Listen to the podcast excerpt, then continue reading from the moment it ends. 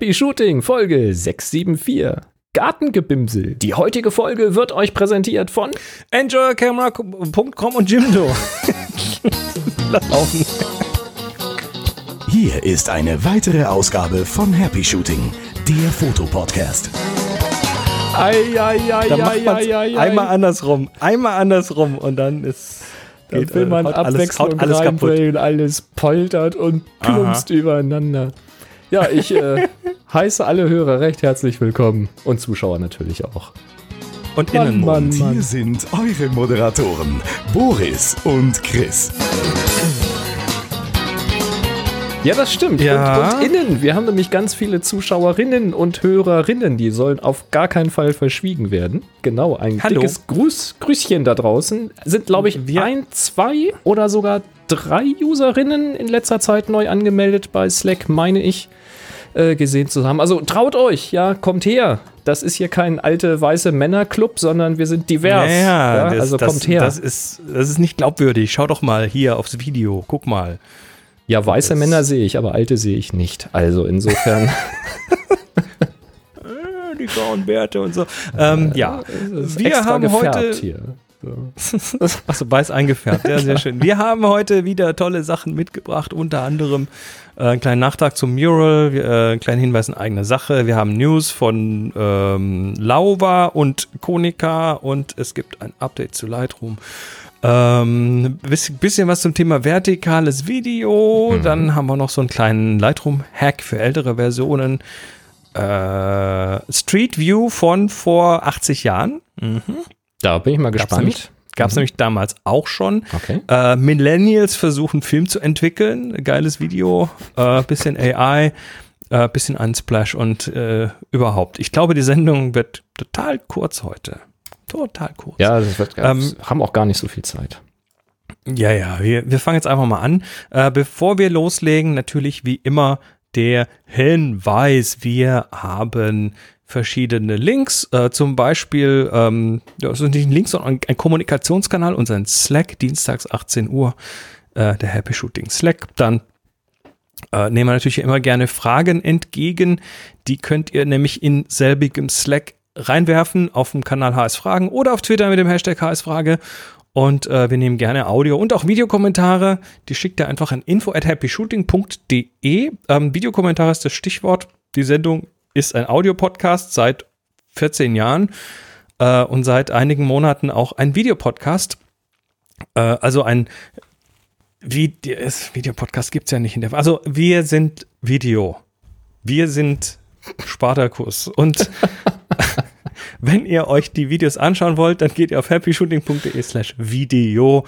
Da könnt ihr die dann äh, in ganzer Pracht jede Woche sehen. Und Ich ja, weiß gar nicht, ob ich Spartakus sein will, aber lassen wir das mal so dahingestellt.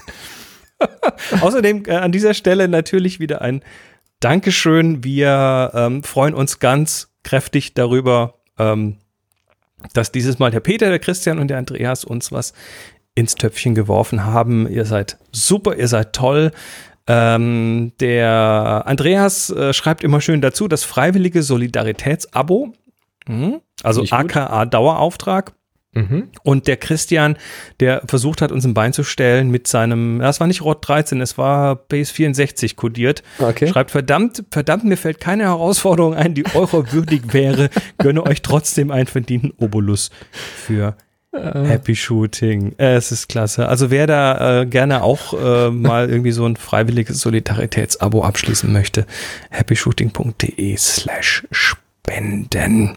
Es gab früher Ja. mal in der äh, 64er gab es so ganz kurze Quellcodes, so ganz kurzen Lieber, Basic lieber Code, Boris, so ohne Zeilenumbrüche und da war dann ein ganzes Aha. Spiel drinne oder irgendwie ein Kilobyte Assembler Code oder irgendwie so ganz Jetzt hast du gerade eben quasi zugegeben, dass du doch alt bist.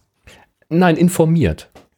Damals in der, in der 64er. Ich bin informiert. Oh, oh, mein Kreuz. Oh, Kinder, geht mir von dem Rasen. Ja, ich bin äh, ich grabe, also Archäologie und so. Du gräbst in, du sitzt im Loch und gräbst einfach weiter. Das ich ist super. grabe einfach, genau. Kommen wir einfach mal zum nächsten Thema. Der Detlef hat nämlich nochmal einen Nachtrag geschickt zu diesem Mural digitalen Bilderrahmen, wo wir letzte Woche drüber gesprochen haben. Das mhm. Ding finde ich übrigens tatsächlich, äh, das finde ich spannend. Mhm. Und da schreibt er hier nochmal, hallo Boris, hallo Chris, es hat mich gefreut, dass ich mit dem Mural einen kleinen Tipp geben konnte. In der heutigen Episode kam noch kurz die Frage bezüglich der Gestensteuerung auf. Dies funktioniert. Achso, die haben, die haben ja da so, these are not the droids you're looking for gemacht vor dem Bilderrahmen. Genau. Und dann ist irgendwie was passiert. This is not the image I'm looking for. Und dann kommt das nächste. Ähm, dies funktioniert tatsächlich völlig kontaktlos und daher ohne Berührung des Rahmens oder Displays. Also, Chris, wie du vermutet hast, also kein, kein Anfassen, sondern wirklich Bewegung. Oder einfach Macht. Steht wahrscheinlich eine Bedienungsanleitung Jedi für Anfänger und dann funktioniert das. Jedi for Dummies. Ist gut, haben wir verstanden. Ähm, dann hat er hier weitergeschrieben, wir haben unseren seit vier Jahren. Zum Zeitpunkt unserer Bestellung gab es den Rahmen tatsächlich nur in den USA. Dass es mittlerweile, dass es, es, der Rahmen, mittlerweile einen Weg über, ach so, dass es mittlerweile einen Weg über Amazon gibt, äh, war mir neu. Finde ich gut, da somit im Reparaturfall ein deutscher Service zur Verfügung stehen wird. Viele Grüße und 321 Happy Shooting, Detlef. Ja, das finde ich auch tatsächlich ähm, ganz praktisch. Klar, es ist ein bisschen teurer, weil ist halt dann die Mehrwertsteuer logischerweise obendrauf und den Transport will sich wahrscheinlich so ein Händler da auch bezahlen lassen. Ähm, ja, nichtsdestotrotz, nichtsdestotrotz ein echt spannendes Produkt, wie ich finde. Finde ich schick. Also ich glaube, ich käme in Versuchung, wenn ich einen freien Platz an der Wand hätte. Vielleicht, wenn ich mal renoviere. Mal gucken. Nun gut. Ähm, kurzer Hinweis in eigener Sache an dieser Stelle. Jetzt am Wochenende, also wir nehmen das am 18.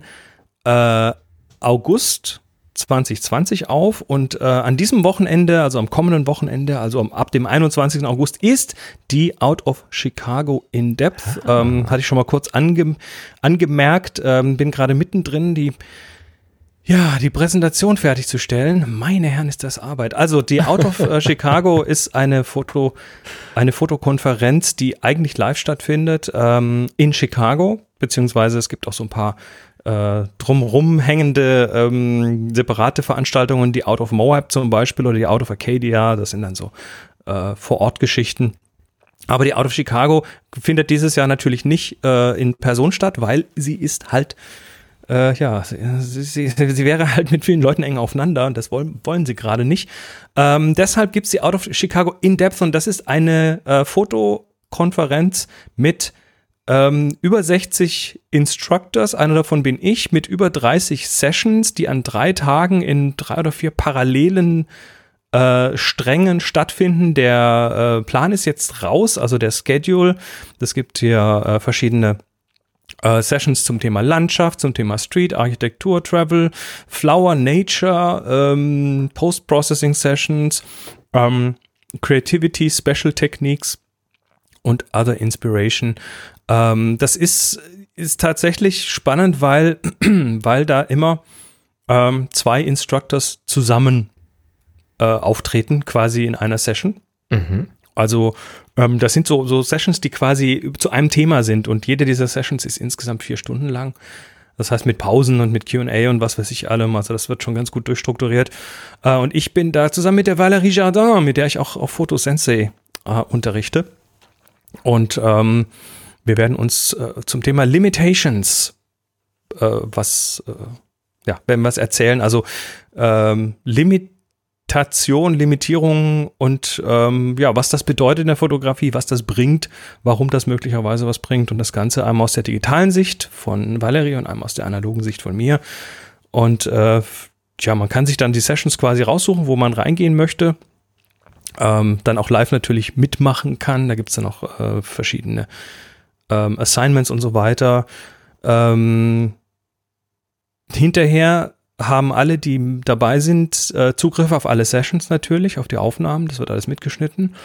Ähm, es ist dann am Ende dieses Wochenendes oder nach dem Wochenende ist eine Woche lang Zeit, um äh, Assignments zu machen. Also man, man kriegt Aufgaben und danach sind noch mal zwei Tage Epic Group Image Reviews, so nennen die das da.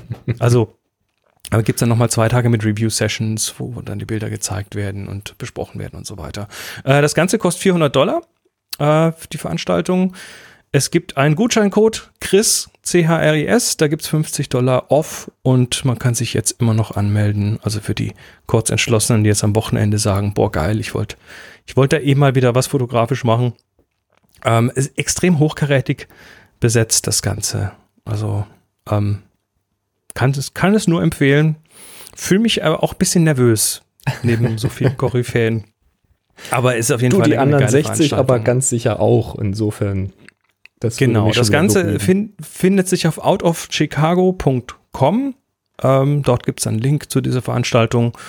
Und ich würde mich freuen, so die ein oder anderen von euch da äh, wieder zu treffen. Fände ich cool. Ist auf Englisch natürlich, ne? Das äh, ist so, ja. Das äh, ist erwart zu erwarten bei einer Veranstaltung in Chicago oder virtuell in Chicago.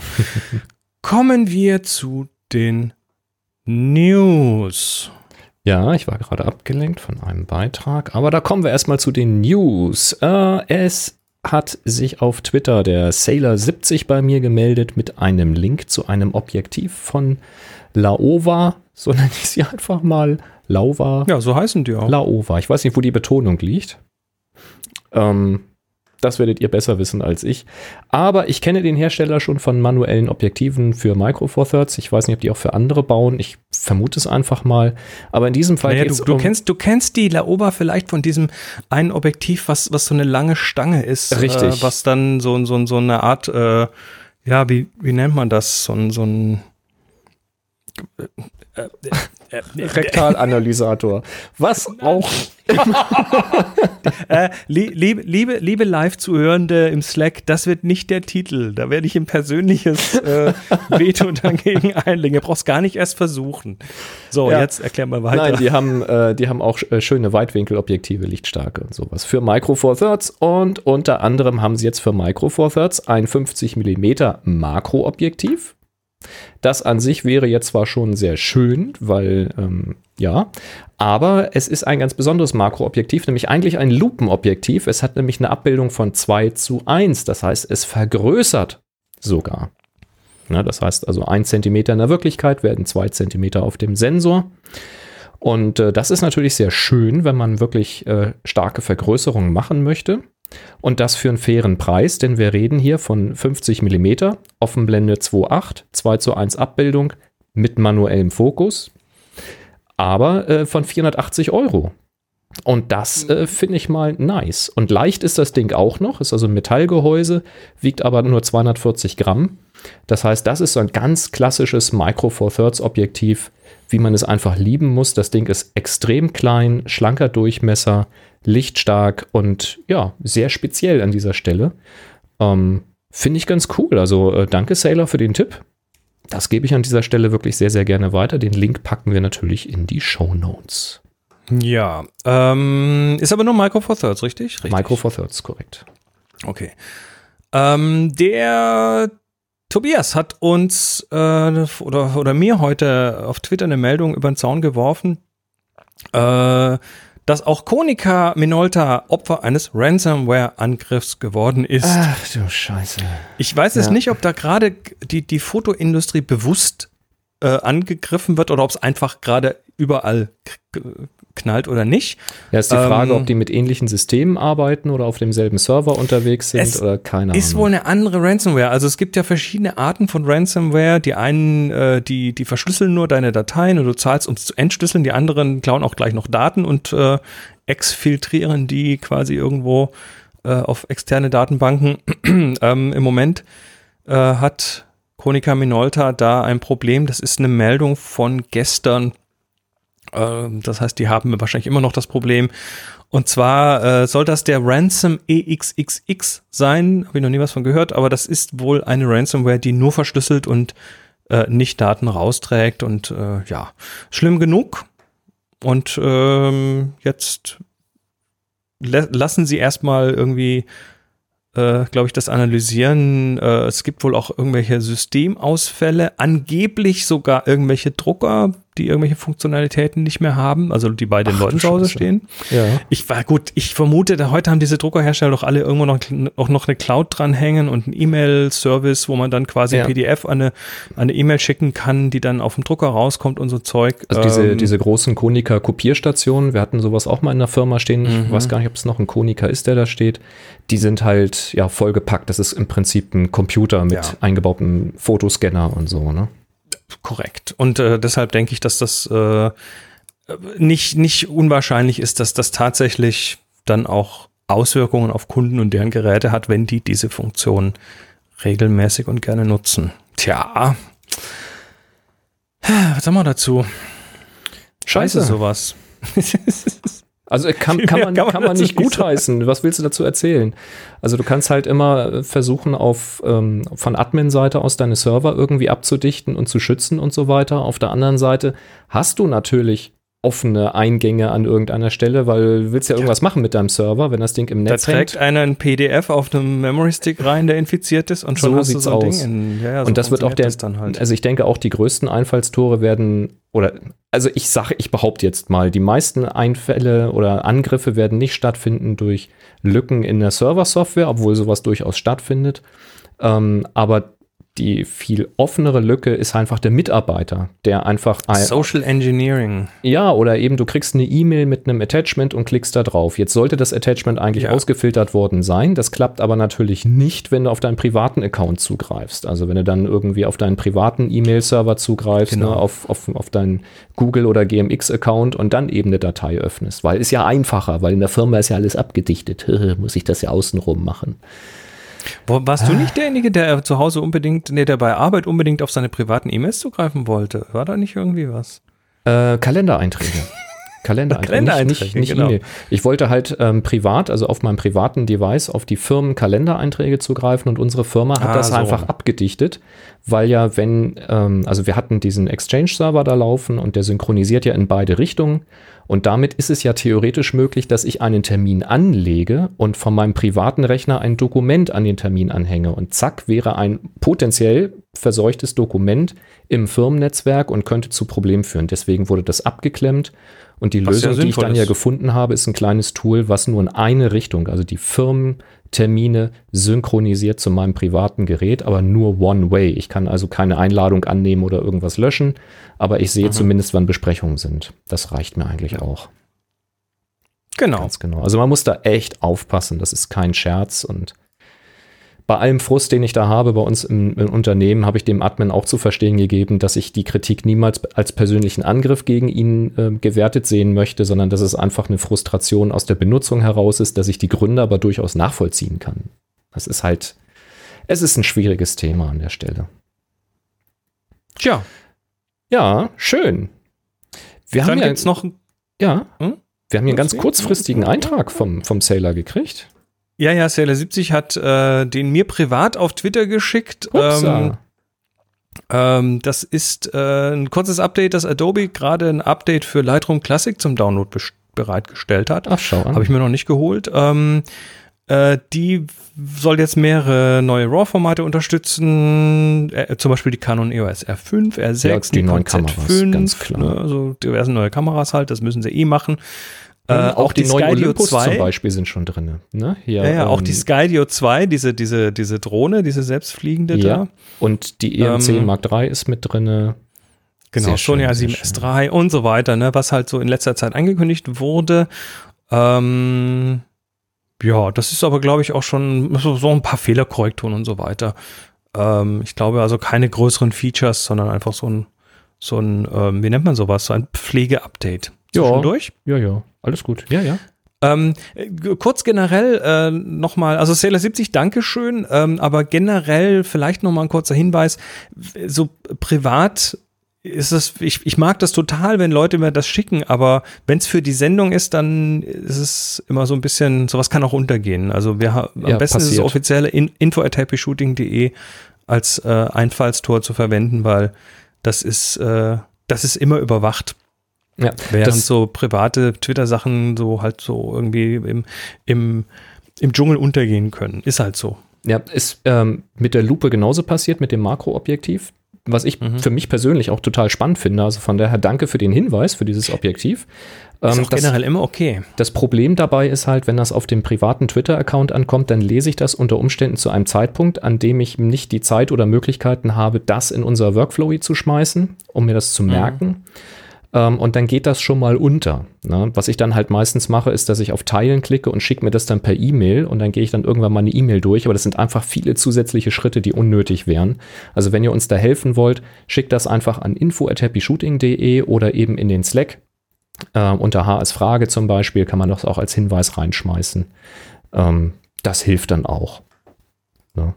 Ja. Aber ansonsten versuchen wir es nicht untergehen zu lassen, aber sollte dann doch mal was durchflutschen, dann seid bitte nicht beleidigt, sondern kontaktiert uns dann bitte einfach nochmal. Genau, das ist es, ja. Ähm, du hast was ausgegraben von den mit dem Apfel. Oh, das fand ich geil. Es geht mal wieder um das Reizthema Vertical Video. Ich Ja, finde das gar nicht mehr so Also, Reizthema. es, es war ja mal eine Zeit, äh, da es hieß, also vertikales Video, das macht man nicht. Du hältst das Handy falsch und unsere Augen sind doch nebeneinander und nicht übereinander. Und es wurde das äh, Vertical Video Syndrom äh, danach benannt. Äh, alles ist irgendwie scheiße. Und ich habe das früher auch so gesehen in den Anfangszeiten. Inzwischen sehe ich das komplett anders, denn viele Videos werden tatsächlich überhaupt nicht mehr am, am großen Computer im Querbildformat oder am Fernsehgerät im Querbildformat konsumiert, sondern man schaut sich diese Dinge am Smartphone an. Und das Smartphone hält man in der Regel eben hochformatig. Also wenn ich mein Handy in der Hand halte, dann halte ich das eben im Hochformat. Und da ist es dann immer blöd, wenn man ein querformatiges Video hat, weil das verliert nämlich ganz schön viel Platz. Das sieht ganz schön scheiße aus. Und jetzt hat Apple ein Video produziert, natürlich komplett produziert mit äh, iPhones, keine großen. Natürlich. Klar, da werden natürlich irgendwelche Stabilisierer und Rahmen und Cages und so weiter noch zum Ich, Ein- ich wollte gerade sagen, da Einsatz steht dann gekommen einer, der das dreht mit seinem riesen Gear. Ja, steht auch dabei mit irgendwie. zusätzlichem Equipment. Aber ich meine, es ist das Kameramodul vom iPhone, mit dem das gemacht ist. Das ist erstmal ganz cool. Und das ist ein komplett vertikales Video und ist so eine kleine, eine, eine Kurzgeschichte eines Stuntman, dem ein Malheur passiert. Ich will nicht zu viel verraten. Wer jetzt im Video schaut, der sieht es nebenher laufen. Äh, klickt gerne auf die Shownotes, wenn ihr das gerade im Audiopodcast hört. Merkt euch mal die Folge hier für heute Abend und klickt da drauf. Und schaut euch das ruhig auf eurem Smartphone an, im Hochformat, wofür es produziert ist.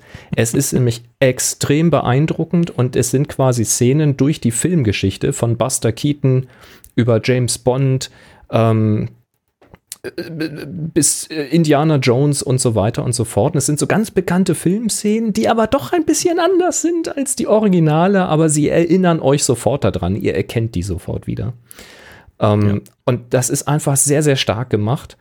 Und ich muss gestehen, ähm, ich habe mir das auf dem Smartphone angeguckt und ich war sehr schnell in dieses Video versunken und habe es aufgesogen und ich habe nicht mehr gemerkt, dass ich ein vertikales Video anschaue. Weil die, neun Minuten lang. die Einstellungen, die sie machen, ja, das ist wirklich ein Kurzfilm, ne?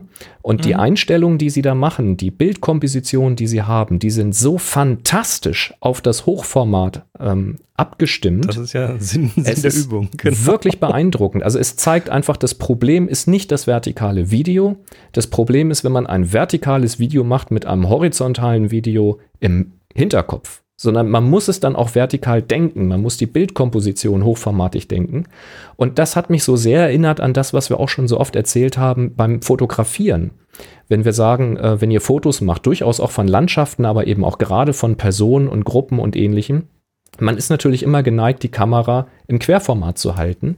Und wir sagen ja immer wieder, versuch ruhig auch mal das Hochformat. Mach auch mal eine Aufnahme im Hochformat und guck dir mal an, was dann passiert. Nimm vielleicht ein bisschen mehr mit Himmel rein oder den Boden ein bisschen mehr oder geh näher dran, um einen engeren Ausschnitt zu bekommen. Oder wähle einen Ausschnitt, wenn du eben im Hochformat nicht beide Dinge reinbekommst, dann entscheide ich für eins. Jetzt nicht gerade bei einem Brautpaar logischerweise, aber in einer Landschaft zum Beispiel oder bei Objekten. Ähm, und ganz oft ist es tatsächlich so, dass ein Hochformat dann auch, also zumindest mal einen deutlich anderen Eindruck hat und ich finde auch oft einen stärkeren Eindruck hat.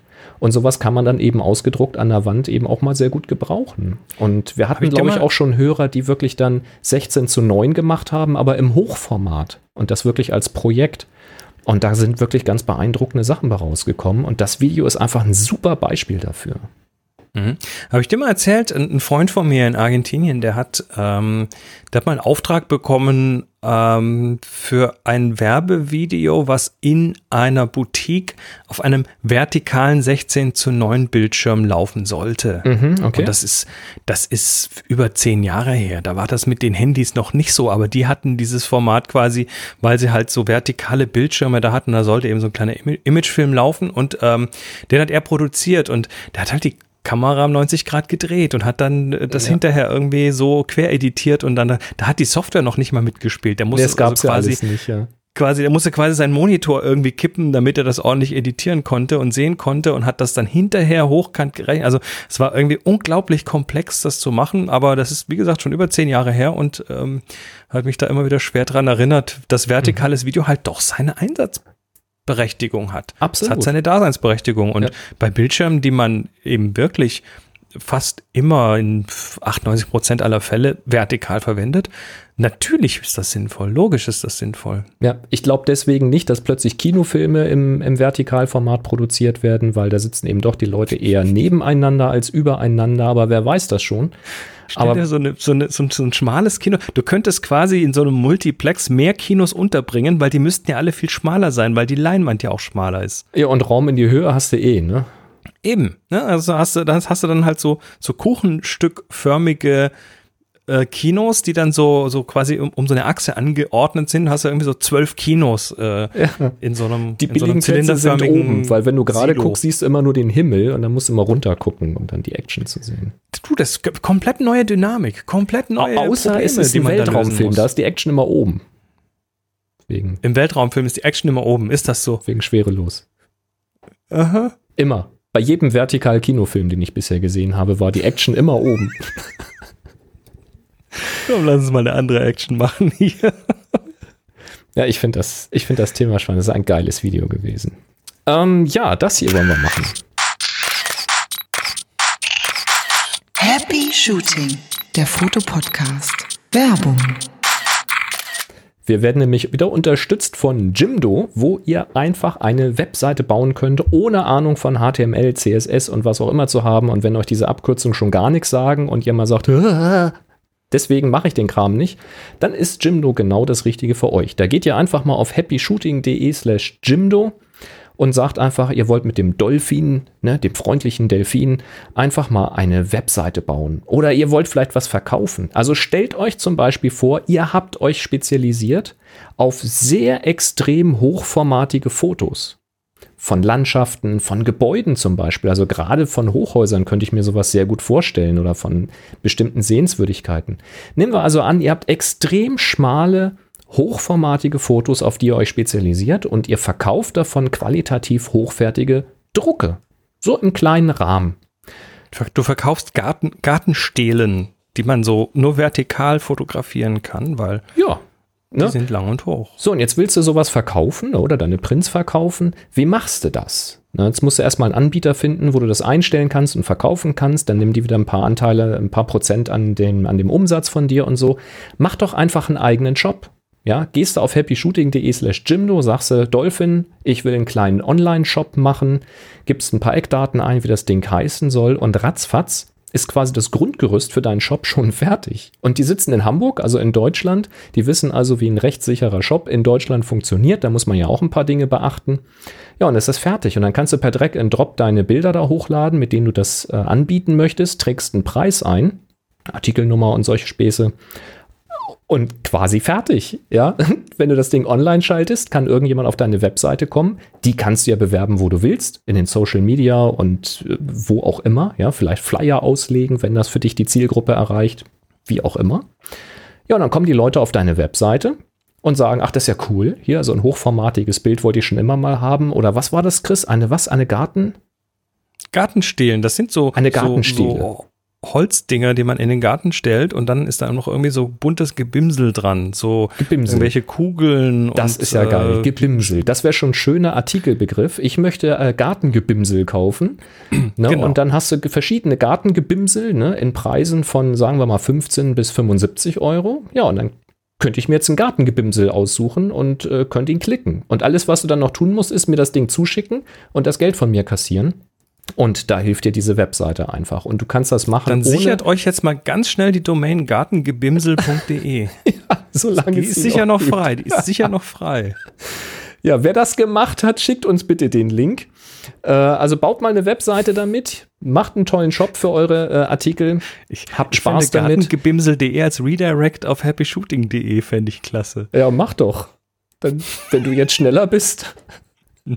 ich habe schon genügend Schrottdomains, die ich nie brauchen werde. Was wichtig ist, wenn ihr da eine, eine, Webseite baut, ist, ihr könnt kostenlos ausprobieren, kostenlos testen. Das ist auch kein Verfallsdatum, läuft also nicht nach 30 Tagen ab oder so, sondern es bleibt kostenlos, wenn ihr das wollt. Dann habt ihr aber keine eigene Domain. Das ist dann irgend so eine euername.jimdo.zeit äh, äh, Webdomäne.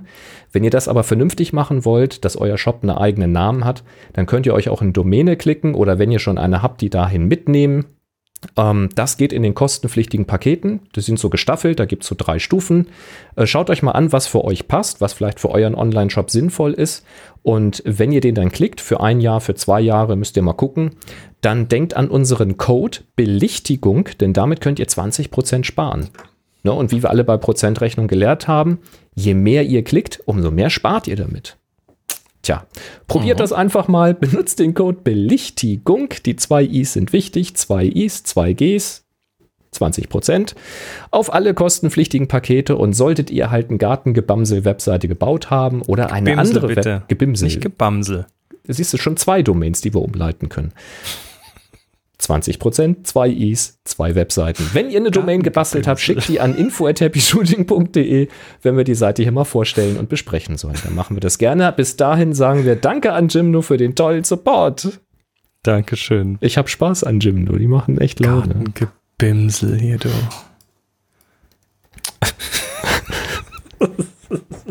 das ist doof. Hast du, hast du schon geklickt oder was? Nee, nein, ich habe jetzt nebenher, ich, ich, ich manage hier den Videoteil der Sendung. Hallo? Ich habe hier, kann ja nicht parallel klicken, das geht nicht. Ähm, der Markus hat einen Markus Tipp. Kommen. Genau, der ich schreibt. Lies mal vor. Ja, genau, lies mal vor. Ich habe dann den du Tipp Du hast die ganze Zeit geredet. Ich, ich, ich lese das jetzt mal vor. Also, ha, hallo Bo 2 Chris. Okay. Äh, eine eventuell interessante Neuigkeit für die letzten LR, also Lightroom Abo-Verweigerer und MIDI-LR-Benutzer. Adobe hat in Lightroom 6.14 bereits die Dehaze-Funktion eingebaut, aber nicht zur Bedienung, nicht zu Bedienreglern an die Oberfläche geführt. Machen ja viele, auch Fernsteuerungen für irgendwelche Geräte sind meistens universell ähm, Habe ich mal früher gelernt. Da gab es irgendeinen so Videorekorder, der konnte plötzlich eine Funktion, wenn man die Fernsteuerung von einem teureren Gerät genommen hat. Gibt es sowas, mhm. ja. Also bei Lightroom 6.1.4 ist das ähnlich. Ähm, dann schreibt der Markus weiter. Beim Beschäftigen mit MIDI, 2, MIDI 2LR stolperte ich über diese Website dort schön beschrieben nach Dehaze suchen. Ähm, wir linken das in, die, in, den Shownotes natürlich den Link, den er uns geschickt hatte. An bei der Beweis in der History sieht man deutlich die Anwendung von Dehaze. Rechts davon die Systeminfo. Kann eventuell eine weitere Anregung sein, die sich äh, sich mit dem Thema Medi2LR und sogar dem Schwurbler zu beschäftigen. Viele Grüße, Markus P. ähm, P, P Pentax. Ähm, PS, bin wohl Pentax User Nummer 6. Nummer 5 hat sich keine halbe Stunde vor mir bereits im Slack geoutet. Dazu später mehr. Ja, zum Dehaze, ähm, also Dunstentfernregler in Lightroom. Der ist irgendwann mal neu dazugekommen in einer höheren Version. Das war dann, glaube ich, die Abo-Version, die erste Abo-Version, die es da gab. Und äh, aber in der Version 6.14 ist diese Funktion, also die Berechnung dafür, mit drinne, damit du eben Bearbeitungen, die du dann in der höheren Lightroom-Version machst, auch mit der älteren Lightroom-Version aufmachen kannst und auch angucken kannst. Es ist halt dasselbe Render-Modul. Und da hatten wir es, äh, ich bin mir relativ sicher, da haben wir seinerzeit drüber gesprochen, das ist schon eine ganze Weile her, aber gerne nochmal wiederholt an dieser Stelle der Tipp. Es gibt nämlich Presets, die man runterladen kann. Da gibt es Anbieter, also private Anbieter auf Webseiten, die haben fertige Presets. Ansonsten fragt man mal jemanden, der die höhere Version hat, ob er einem die anlegt. Man legt also ein Preset an, mit einem äh, Dehaze oder Dunstentfernen-Einstellung, ne, was weiß ich, Stärke 10, 20, 30 und so weiter. Ich weiß jetzt nicht genau, wie die Regler eingeteilt sind, aber man kann das ja in mehreren Stufen machen und speichert für jede dieser Einstellungen eben ein Preset ab, nur mit dem Dehaze-Regler im Preset. Und diese Presets kann man sich in Lightroom 6.14 einfach importieren, so wie man sich jede Presets äh, irgendwo runterladen und da einspielen kann, die für Lightroom sind. Und schon könnt ihr eure Bilder auch mit einer Dehaze-Funktion bearbeiten, nur eben nicht butterweich mit einem Einstellregler, sondern eben in Stufen, wie eben diese Presets sind. Wenn euch jetzt natürlich jemand Presets in 0, Schritten macht, dann geht das auch sehr butterweich, aber das macht dann keinen Spaß mehr, das in Lightroom aus diesem Ordner da auszuwählen, was man haben will. Und grobe Stufen reichen in der Regel auch aus. Ja, das funktioniert. Und äh, wenn das mit einem Preset funktioniert, dann funktioniert das mit Sicherheit auch mit so einer MIDI-Fernsteuerung, wenn man eben auf irgendwelche Buttons irgendwelche Presets drauflegt. Warum nicht? Mhm, ziemlich abgefahren. Tja. Ganz genau. Ähm, ich wo, wo gerade vorhin der Schwurbler kurz den, wir müssen, äh, müssen nein, vorher müssen wir müssen wir vorher müssen wir vorher müssen wir das ist nämlich auch von Markus Ach so, äh, ah, okay. Stichwort Pentax er hatte nämlich vorher eine E-Mail geschrieben, wo er sich vorstellt, als äh, da die Moni als Pentaxianer Nummer 5 leider von Boris disqualifiziert wurde, ich glaube, das waren wir aber beide, ähm, melde ich mich hiermit als Pentaxianer Nummer 5 mit folgenden Kriterien. Pentax ME Super führt ja nur für sich genommen zur Disqualifizierung durch Boris. Daher Pentax Starist DS, also die IST DS, ich glaube, die hieß aber Starist, ne, da war so ein Stern davor äh, Pentax K5 und Pentax K1. Wow. Äh, viele Grüße und dank euch beiden, Markus P., der mit den Pentaxen. Und ähm, dann hat er nämlich hier noch geschrieben, PS, habe mich für den Slack angemeldet. Das Rum-Schwurbel-Objekt interessiert mich doch. Hab mir zwar gerade einen MIDI-Controller angeschafft für kleine 82 Taler. Da sind 17 Drehregler und 17 frei belegbare Tasten dran. Hat auch einen Link dazu. Arturia Beatstep in Schwarz. Ähm, aber der Selbstbau ist halt doch was anderes. Da erwacht der Spieltrieb in Manne. Mal sehen, wie ich mich damit mhm. einbringen kann ins Open Source Projekt. Vielen Dank auch an Manuel, den Chef-Schwurbler, mit der genialen Idee und sein Engagement. Genau, und dann kam eben, dass er sagt, ich bin dann wohl doch Pentaxianer Nummer 6, weil kurz bevor er das geschrieben hatte, hat sich im Slack nämlich der Pentaxianer Nummer 5 gemeldet. Also ich finde das super. Wir haben hier in der Happy Shooting Community echt ja, einen verhältnismäßig großen Pentax-Anteil. Ich finde das geil. Kommt raus. Ja, meldet euch. Sind ja. geile Kameras. Braucht euch nicht schämen. Nö, natürlich nicht. Vielleicht werden wir noch der Pentax-Podcast. Ja, wer weiß. Ähm, ja, kurzes Update. Ich habe äh, gerade vorhin noch in der Pre-Show versucht, äh, ein Update zu bekommen, aber da kam nichts. Ähm, das heißt, was heißt kam nichts? Irgendwie war, war nicht klar, wer jetzt was und so. Da sind nämlich mittlerweile dann doch diverse Leute gemeinsam am Arbeiten und machen und tun und äh, und und rausfinden über über Poly rausfinden, wie viele Drehregler da jetzt drauf sollen. Also quasi wie das Ding ausgestaltet sein soll. Mhm. Äh, haben dann auch mal zwischendurch diskutiert, ob sie den Teensy doch durch den neuen irgendwie ersetzen, wird aber wohl nicht passieren. Da gibt's also wirklich viele technische Diskussionen im Moment und hm. ich bin sehr gespannt. Äh, ich versuche dann mal irgendwie vielleicht für nächste Woche mal ein Update zu bekommen. Ihr könntet ja, ihr könntet euch ja mal gemeinsam irgendwo zusammenschalten und mal ein kurzes Audio-Update äh, für uns irgendwie ja, aufnehmen. Das wäre natürlich cool, ja. Einfach mal eine kurze Erzählung. Wo seid ihr denn gerade? Was, wie, wie sieht's aus? Weil wir sind ja alle jetzt neugierig. Wir wollen jetzt alle ja. wissen, wie es dem Schwurbler geht und ähm, das müssen auch gar ja. nicht immer große Erfolgsschritte sein oder so. Manchmal sind es diese kleinen Schritte, die dann wieder andere anregen, sich mit einzubringen und so. Das wäre schon cool. Vielleicht auch einfach mal erzählen, was denn, was ihr denn da äh, gerade so getan habt. Ne? Genau. Also so kurzer Erfahrungsbericht, das reicht auch schon vollkommen aus. So, wir kommen zu was äh, anderem Interessanten. Äh, du kennst doch Street View. Ja, natürlich. Na, da fahren diese Autos von, äh, von Google und auch mittlerweile Apple und noch mal ein paar anderen durch die Gegend und äh, machen irgendwo Fotos von Straßen und Ringsrum hinterher kannst Fotos. du da auf einer, auf einer Karte rumrennen und wenn du in Deutschland bist, dann hast du die Hälfte der Gebäude irgendwie verpixelt. Hauptsache die Straße ist drauf. Verunschärft, aber ähm, ja, auf die Weise kann man sich auf jeden Fall schon mal ein Bild machen, wenn man irgendwo hin möchte, wie es da aussieht. Mhm. Ähm, Gibt es ja mittlerweile an, angeschlossen auch diverse Produkte, zum Beispiel Wonder von auf, auf der Oculus Quest. Da kannst du dann in Street View quasi durch die Welt jetten. Das ist ganz cool. Ach was. Ähm, ja, aber Street View ist nichts Neues. Street View gibt's schon lange. Street View gab's schon 1940. Oha. ja, genau. Oha. Also, es geht Aber um. Aber da gab es noch gar kein Internet. Nee, braucht man auch nicht. Also heute gibt es das im Internet. Und zwar ging es um den New Deal damals. Ähm, und äh, währenddessen haben die WPA und die New York City Tax äh, Department, also die Steuerbehörde, ähm, haben äh, Fotografen losgeschickt. Und zwar äh, zu jedem äh, städtischen Gebäude mhm. in den Five Boroughs von New York, um da ein Archiv der Straßenszenen von 1939 bis 41 zu machen. Also, da, das, da sind also Bilder von einer ganzen Menge Ecken in New York. Ähm, die haben dann alle, also wer jetzt das Video sieht, der, der sieht, da steht dann so, so ein, das sieht aus wie so ein Notenständer, das ist so ein Stativchen mit so einer äh, Tafel drauf, das ist wahrscheinlich für die Location. Und dann siehst du halt, ähm, dann siehst du halt hier die äh, verschiedenen Ecken, wie die da so um die Anfang 1940 ausgesehen haben.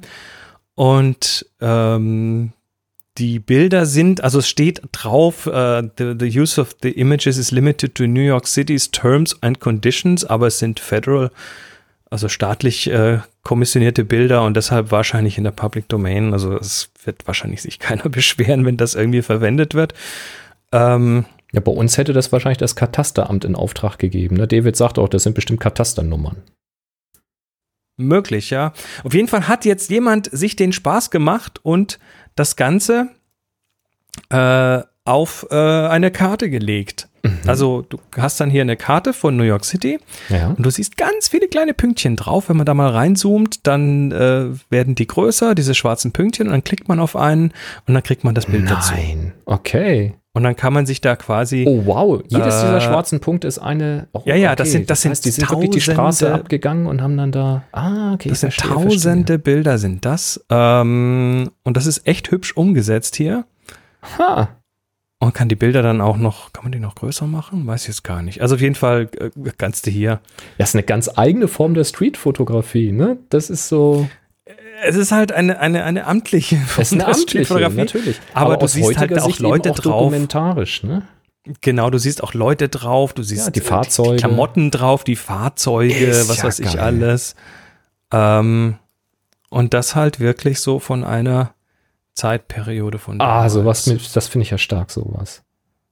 Das ja. ist ja cool. Ähm, das, also hier teilweise sind, sind da wirklich Boah, das ist jedes, schwarz jedes Haus, jedes Gebäude ist ja, da irgendwo ja, ja, ja okay. in irgendwelchen Also wahrscheinlich tatsächlich Kataster, also wirklich dann auch die Gebäude festgehalten und dokumentiert. Ja. Ist ja da. Also hier, hier siehst du den Typ, der das, der das Schild gerade aufstellt.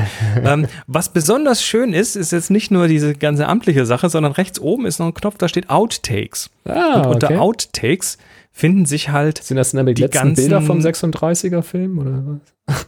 Ja, naja, das, das ist alles, glaube ich, Großformat oder so. Ja, wird schon und dann, so sein. Äh, siehst du hier die Bilder, die dann auch teilweise, also verwackelt, unscharf, dann siehst du immer so einen schwarzen Kreis, dass der schwarze Kreis ist, da hat man das Bild quasi mit so einem Locher geknipst, ja, dass man sieht, das gemacht. ist markiert für, mhm. für ungültig, manchmal erwischt es auch direkt jemanden im Gesicht.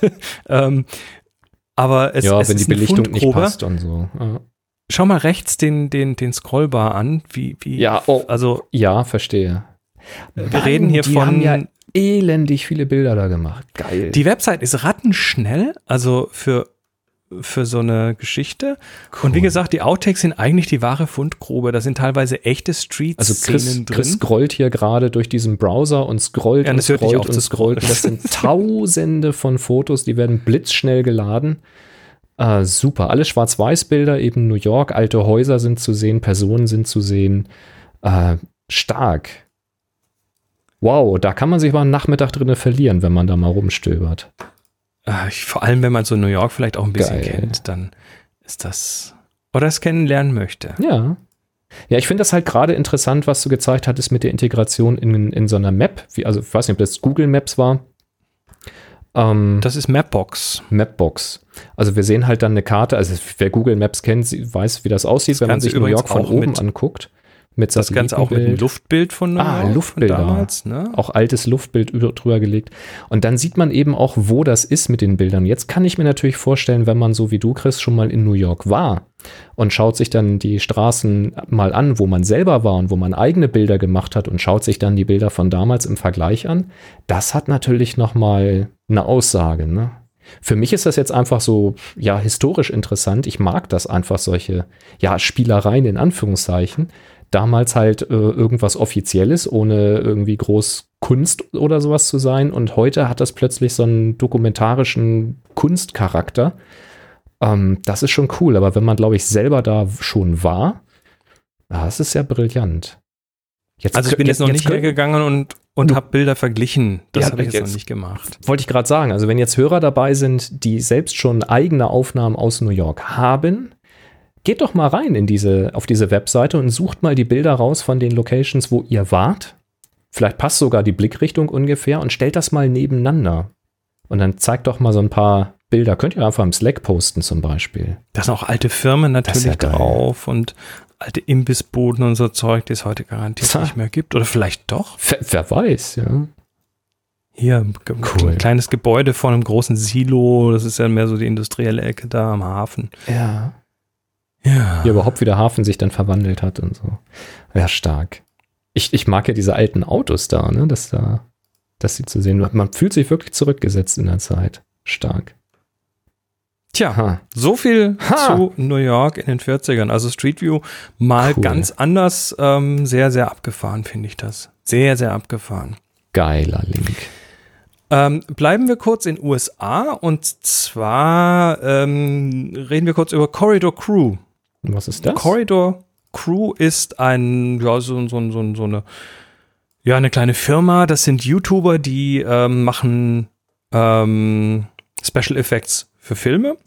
Mhm, okay. Und machen aber parallel dazu auch Videos für YouTube, wo sie so, ja, so Geschichten erzählen, ein bisschen was über ihre eigene äh, Firma dort und so weiter. Also das ist so ein, so ein Haufen von Jungs, die da und auch Mädel, glaube ich, mittlerweile dabei, die da halt ähm, ja, Dinge tun. Und das eine ist jetzt eine Geschichte, wie einer davon jetzt irgendwie einen Film heimbringt, äh, weil der nämlich mit seiner Kamera mit Film unterwegs war und das erste Mal jetzt Film selbst entwickelt. Ah. Das, du merkst halt, das sind Videoprofis, also die machen das jetzt richtig mit Storytelling und allem drum und dran, äh, sehr schön produziert. Und ähm, es ist das erste Mal, dass sie, also sie sagen selber, we are Millennials developing film. Das ist das erste Mal, dass die beiden Film entwickeln. Sehr schön. Ähm, zumindest behaupten sie das in ihrer Geschichte. Aber ähm, das ist ganz interessant, weil sie äh, entwickeln dann tatsächlich Schwarz-Weiß-Film und mhm. Farbfilm. Der ah. Farbfilm, ah. den müssen sie entwickeln, weil er, weil der eine in seiner Kamera irgendwie ein, ein ja, was weiß ich, so ein Bildstau hatte und dann musste er das irgendwie aufmachen und rausschneiden und das kriegst du halt nicht mehr im Laden entwickelt so. Mhm. Und äh, dann siehst du die zwei Jungs, die dann zum ersten Mal hier mit dem äh, mit dem Dunkelsack irgendwie äh, und, und eine Dose, so eine Paterson-Dose beladen und das erstmal bei Licht üben und ähm, ja, wie man das interessant, so macht, ne? Also im Grunde genommen das, was wir den Klostergeistern gemacht haben. Ja, genau, genau. Aber was, was die machen, ist noch ein bisschen anders. Also zum einen äh, habe ich mir das war echt schwierig anzuschauen, weil sie halt wirklich links und rechts ständig Sachen machen, wo ich sage, oh nee, nein, oh nein, nein, ouch, ouch, ouch sind aber natürlich so offen und sagen, ja, und jetzt schreibt uns bitte alles, was wir falsch gemacht haben, in die Kommentare. Ähm, Chris, gleich das ganzen Roman, Copy-Paste. Nee, Chonk. die sollen mal ruhig. Die sollen sich mal das Buch kaufen, dann wissen sie, wie es geht. nee, ähm, das andere ist, äh, sie arbeiten mit Schwarz, für Schwarz-Weiß erstmal mit einem Monobath-Entwickler. Es gibt tatsächlich Entwickler, ähm, also das ist hier alles von Cinestill. Vielleicht ist es die, Sendung auch von Cinestill gesponsert. Ich weiß es nicht, aber äh, verwenden deren Monobath-Entwickler. Also ein Monobath-Entwickler ist ein, normalerweise entwickelst du Film, indem du ihn erstmal ähm, entwickelst, also vorwässerst, entwickelst, zwischenwässerst, fixierst äh, und dann nachwässerst mhm. und hast halt da mindestens mal diesen Entwickler und die Fixierchemie. Und ein Monobath ist quasi ein Entwickler, der äh, beides drin hat. Der entwickelt das heißt, du wirst und fixiert?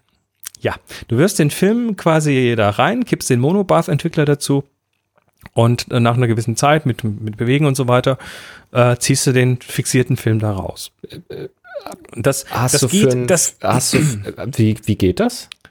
Ja, das geht äh, insofern, also erstmal, es geht einigermaßen gut, aber ich glaube, separat ist immer besser. Ähm, außerdem sind die Monobart-Entwickler relativ teuer. Wann weiß denn der Fixierer, wann er fixieren soll? ist der in, frisst der Fixierer nein, nein, erst den Entwickler auf, bis der Entwickler weg ist und dann den Film fixiert? Äh, ich, ich glaube, ich, ich meine zu wissen, aber ich bin mir nicht ganz sicher, aber ich glaube, es ist so, dass die ähm, dass da quasi der Entwickler ein recht schneller Entwickler ist und der Fixierer ein sehr langsamer Fixierer ist die Ah, dann okay. irgendwie miteinander, ko miteinander koexistieren können. So nach dem Motto, sie stören sich zwar schon, aber durch das Timing nicht so sehr, wie man glaubt. So verstehe ich das. Also Monopart ist immer so ein bisschen ein Kompromiss, aber es ist natürlich auch super einfach, ne? Weil du hast genau eine Flüssigkeit, die du da reinkippst und äh, Weil, also, w- wenn man es normalerweise macht, dann passt man ja wirklich penibel auf, dass nicht noch irgendwo ein Tröpfchen Fixierer irgendwo Genau. dabei ist und macht alles schön sauber und so. Und genau. Deswegen staune ich gerade. Okay. Aber sie, sie haben dann eben äh, die Gibt's das auch für Filme Farbe? Tatsächlich. ein Monobart für Naja, Farbe. und Farbfilm Nein, rein, leider zack, alle Farbe fixieren, entwickeln, zack, fertig. Naja, das nächste ist dann, dass, dass natürlich einer von denen diesen Farbfilm entwickeln muss und äh, da haben sie sich dann auch Chemie gekauft, aber statt einem Monobart ist, sind das halt irgendwie sechs äh, unterschiedliche Skip mal die Werbung. äh, Chemien und so. Also das ist, es ist ein bisschen aufwendiger, vor allem muss natürlich bei Farbe auch entsprechend ein, einen, ein, äh, musst du die Temperatur halten, äh, sonst kriegst du Farbprobleme. da haben wir und so nachher eine. Frage dazu. Merkt euch das Ja, jetzt ja, also das, das, das ist dann da auch so, aber hey, ich finde das, ich finde es total schön, weil die Millennials, die digitale, die Di- Digital Natives quasi ähm, dieses Erlebnis haben und auch sehr schön dok dokumentiert haben, wie sie einen Film entwickeln und das macht halt was mit einem. Also ähm, lohnt sich auf jeden Fall anzuschauen. Ich finde die Jungs eh ganz, ganz unterhaltsam. Ach so, Erfahrungsberichte sind doch sowieso mal cool. Also gerade wenn man es selbst Ja. gerade hinter sich hat. Ja, ich habe das Du ja auch äh, mal gemacht, auch mit eurer Hilfe, Chris und Moni. Ja, danke dann nochmal für die Tipps, was ich da einkaufen konnte. Ähm, ich kannte das ja zum letzten Mal auch aus meinem Praktikum ne, bei der Fotografin. Ja. Da habe ich das mal unter Anleitung gemacht, aber ich hatte das ja nicht selbst zu Hause. Zu Hause hatte Ja. ich dann mal so eine Schwarz-Weiß-Dunkelkammer für diese, äh, für diese Kleinformat. Geschichten, aber für Abzüge, also da habe ich Fotoabzüge gemacht, aber nicht die Filme selbst Kontaktabzüge und so Zeug. Ja, oder auch Naja. Vergrößerung, ne? Das, aber da hatte ich eben Ja. Bäder dann für die Papiere. Aber dann hier mal so ein, so ein äh, Mittelformatfilm oder auch so ein Großformat mal zu Hause selbst entwickeln. Ja, dann hast du Mhm. plötzlich dieses Dunkelsackgesicht, ne? Und wenn du dann natürlich da solche Filmprofis hast, die das auch noch Also in Szene setzen können. Davon schon siehst cool. du da sehr, sehr schöne Exemplare vom sogenannten Dunkelsackgesicht. Also dieses, ich weiß mir die Zunge ab, während ich Und ich kann das so schön nachvollziehen. Aber ich, ich finde das schön, weil zwischendurch sagt er tatsächlich, tatsächlich, we're going to get so much crap in the comments for doing everything wrong. ähm, Aber ich dafür gut. macht man es doch auch, meine Güte. aber Einfach trotzdem, aber trotzdem kriegen sie hinterher keinen kaputten Film raus. Mhm. Und vielleicht ist es nicht ideal von den Farben und von den Kontrasten, aber du kannst halt hinterher immer noch was machen. Mhm. Und ähm, sagt der eine dann tatsächlich, it feels more substantial and valuable than digital. Ne? Es ist halt einfach etwas Es ist was anderes. handfester. Ja. Und äh, was beim Farbfilm da, ich meine, da macht er sogar noch einen Push. Also äh, das ist bei Farbe ist das so eine ah, Push geht schon, aber es ist so und der so da Scheiß erst mal drauf. Film entwickeln, wir machen da gleich einen Push und Na klar. so weiter. Ja, keine Angst Also haben, einfach machen. Ich meine, irgendwas kommt immer bei raus, ne? Äh, Es Und ist auf jeden Fall schön, ist. Schön anzusehen. Ich habe das, ich habe das sehr genossen. Ja. Ja, sehr geil. Schöner Link. ja, ich habe ich hab gerade ähm, äh, gestern habe ich hier meine ganzen Filme erstmal in einen Karton gepackt mit dem ganzen Entwickler und Fixierflüssigkeit. Ich habe sie jetzt erstmal wieder in den Keller gestellt. Ich bin erstmal durch damit. Ich war, ich war jetzt satt mit, mit analog, weil ich war instantan genervt. Ähm, gar nicht mal so sehr von dem Entwicklungsprozess, der natürlich auch halt Zeit ist und wenn das Abenteuer da mal raus ist und dann zur Pflicht wird, dann ist dann auch irgendwann der Spaß weg, jedenfalls bei mir. Ähm, nee, das größere Problem ist, das ganze Zeug irgendwo aufzubewahren. Weißt du, dann habe ich die Negative und dann müssen die irgendwo hin, dann müssen die in irgendwelche Mappen und dann müssen die Aber ins das ist Regal. doch gerade der Spaß an der Sache. und ich habe da keinen Platz mehr dafür. Ja, also jetzt erstmal weg. Ich habe die Filme noch, ich werfe das nicht weg. Ich werde irgendwann wieder ins Spleen kriegen und will das wieder ausgraben oder mit zu den Klostergeistern mitbringen oder so, wenn wir wieder einen machen können. Ähm, aber hier habe ich jetzt erstmal gesagt, ich brauche den Platz für andere Sachen. Ha. Gut. Vielleicht gucke ich mir das Video an und hole sie instantan wieder aus dem Keller. Wer weiß das schon? Lass uns mal kurz äh, einen Sprung vom Analogen ins Digitale machen. Sehr und zwar schön. in Ja, die, das kommt in mir die sehr gelegen. Zukunft. Genau, in die Zukunft. Und zwar ähm, ist das wieder mal eine Sache, die bei Two-Minute-Papers rausgekommen ist. Das ist ein Wissenschaftler, der sich äh, so in dem Bereich des Machine Learnings und in der AI umtut. Und Mhm. ähm, was hat er gemacht? Er hat äh, mal wieder was ausgegraben, ein Paper und dazu auch diverse Videos ähm, von einer AI, die gelernt hat, durch Hin Hindernisse durchzugucken. Was ist es? Wie funktioniert's? Also wir reden hier von Ähm, lass mich mal kurz vorspulen. So, wir reden hier von einer AI, die äh, zum Beispiel Zäune entfernt. Ach was. Also das, das, stell dir vor, du bist im Zoo am Fotografieren. Das Beispiel hier ist ein Tiger im Gehege mit Ja, habe ich schon häufig Zaun gehabt, davor. diesen Fall. Ja.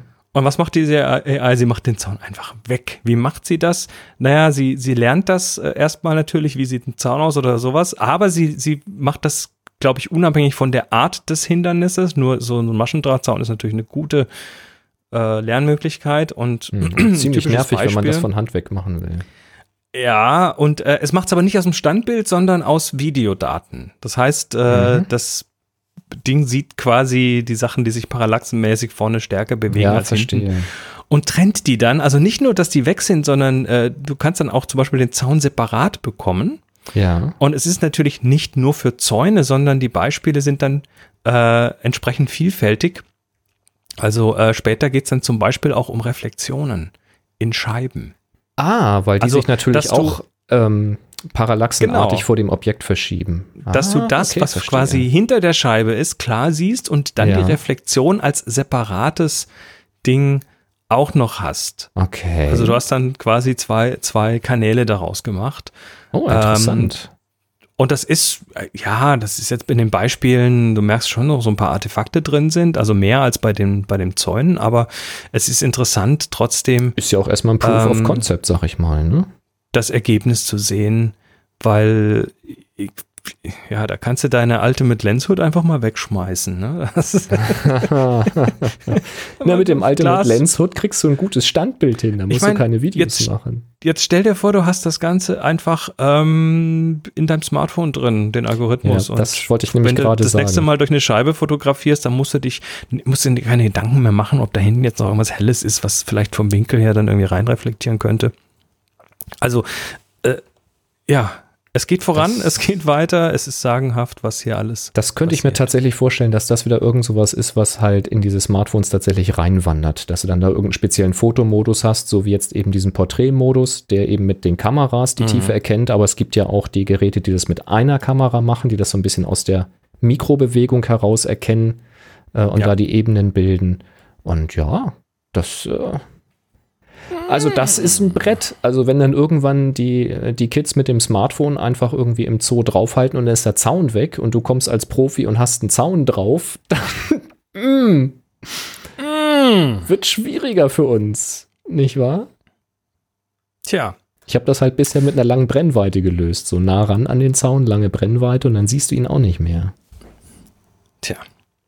So, und jetzt bleiben wir mal noch so grob gesagt bei dem Thema.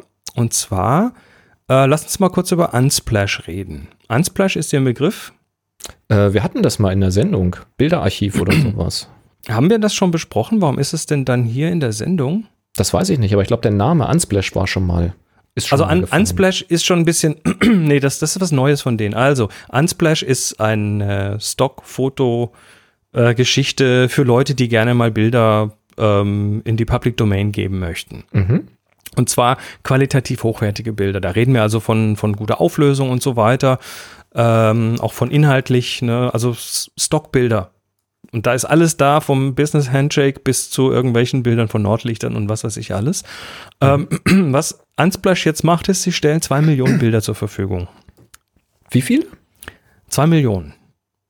Das ist erstmal Ja. nicht ungewöhnlich, weil Unsplash kannst du, hat wahrscheinlich so viele Bilder, kannst du runterladen, die haben eine API, die sind ja auch ganz überall integriert bei irgendwelchen Website-Baukästen und sonst was. Da hast du dann oft so Unsplash mit drin, um dann, ähm, ja, mal irgendwelche Beisp Beispiele oder sonstigen Bilder in, dein, in deine Produktion zu tun. Alles schön und gut. Deshalb ist das erstmal äh, nicht so ungewöhnlich. Du kannst dir die Bilder eh von denen holen. Aber was haben sie gemacht? Sie haben das äh, zur Verfügung gestellt für die Wissenschaft.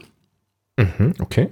Und zwar geht es um ähm, ein das größte kollaborative Bilder-Dataset, was äh, jemals geshared wurde. Und da reden wir von zwei, über zwei Millionen Bildern, von über zwei Millionen Menschen äh, fotografierte Bilder. Und jetzt ist das Interessante, inklusive Metadaten. Weil das ist für Machine Learning das Wichtige. Du musst diese Bilder in irgendeiner Form getaggt haben. über Inhalte und so weiter und so weiter. Und du brauchst auch andere Metadaten, um dann daraus was lernen zu können. Also so eine typische AI, nehmen wir mal Hundeerkennung, ne, sowas zum Beispiel. Mhm. Die funktioniert ja heute so, dass du so ein GAN hast, so ein Generational Adversarial Network, also ein, äh, ein ne, Hunde erzeugen, so rum, künstliche Hunde erzeugen. Dann geht quasi ein Netzwerk her und macht was, versucht einen Hund zu machen und dann sagt das andere, äh, äh, das ist kein Hund. Also ja. muss aber das andere wissen, ob das ein Hund ist. Und dafür brauchst du natürlich entsprechend Material mit Metadaten. Ja. Ähm, und was sie jetzt haben, ist, wir haben hier diese zwei Millionen Bilder und dieses Dataset hat jetzt eben hoch aufgelöste Bilder. Das ist bei diesen Bilder-Datasets gar nicht so üblich. Ähm, und dann sind natürlich die Titel mit dabei, die Keywords, und zwar die manuell eingetragenen. Also wenn du da ein Bild hochlädst, dann packst du da natürlich Schlüsselwörter mit rein, dass du auch gefunden wirst. Na klar. Auch maschinell erzeugte Schlüsselwörter, das geht ja heute auch. Ähm, so Ratings, äh, so Popularitätsratings der Bilder und Suchanfragen, die zu diesen Bildern geführt haben. Mhm, okay. Also, äh, weil das ist ja auch eine wertvolle Information. Äh, und natürlich die ganzen EXIF-Daten, ne? vom Kamerahersteller über Modell, über Objektiv, Brennweiten und so weiter. Und ähm, das stellen die jetzt zur Verfügung und zwar in zwei Versionen. Es gibt die Lite-Version, äh, die kann sich jeder quasi runterladen, wenn er möchte für sowas. Äh, das sind 550 Megabyte Metadaten, 25.000 Bilder, 25.000 Keywords und eine Million Suchanfragen. Die kannst du tatsächlich, tatsächlich kommerziell und nicht kommerziell verwenden. Einfach so. Free Download. Und äh, dann gibt es das Full Dataset, das sind 16 Gigabyte Metadaten, 2 Millionen Bilder, 5 Millionen Schlüsselwörter, 250 Millionen Suchanfragen. Ähm, das musst du aber requesten, da musst also sagen, hier, ich bin Forschung XY, keine Ahnung, äh, und kannst das auch nur non-commercial verwenden. Mhm. Tja. Unsplash äh, ich finde es interessant, weil ja. es ist tatsächlich äh, eine Menge Holz und ähm, das könnte, das könnte den ganzen Karren nochmal deutlich anschieben. Ja, zwei Arbeitskollegen von mir, die haben vor, weiß nicht, noch nicht so lange her, dass sie bei uns angefangen haben, ähm, die haben an der Uni nämlich auch mit ähm, Gesichtserkennung, Bilderkennung als solches und mhm. äh, künstliche Intelligenz geforscht und mit selbst trainierenden Systemen und so weiter und haben da ihre Arbeiten drüber geschrieben. Mhm. Und für die wäre natürlich so ein Fundus an Bildern sehr, sehr cool, weil die haben ja auch gesagt, wenn du halt irgendwie eine Maschine trainieren willst, was weiß ich, männliche Gesichter und weibliche Gesichter voneinander zu unterscheiden, dann musst du halt entsprechendes Material liefern. Und dann fällt eben ganz schnell auf, wenn das Material nicht divers genug ist, weil du weißt nicht, was die Maschine trainiert, also was die lernt. Mhm. Und wenn jetzt alle Männer äh, weiß waren und alle Frauen irgendwie einen dunklen Teint hatten, dann unterscheidet sie unter Umständen nicht Männer und Frauen, sondern nur die Hautfarbe. Und das da musst du halt aufpassen, wenn du halt simpel, nur ein ja. ganz, ganz kleines Fotoset hast von ein paar zehn oder ein paar hundert Bildern, dann reicht das einfach nicht. Ähm, sondern man muss halt sehr, sehr genau vorbereiten, mit welchen Bildern man solche äh, Maschinen trainiert. Und da haben die mir mal ein bisschen was drüber erzählt und das war, war sehr beeindruckend ähm, wie das so funktioniert, wie man das aufbaut. Die Programmierung, die Technik ist da tatsächlich noch mit das Einfachste. Ähm, dieses Vorbereiten und das Auswählen der Trainingsbilder, das ist tatsächlich eine Herausforderung. Spannende mhm. Sache.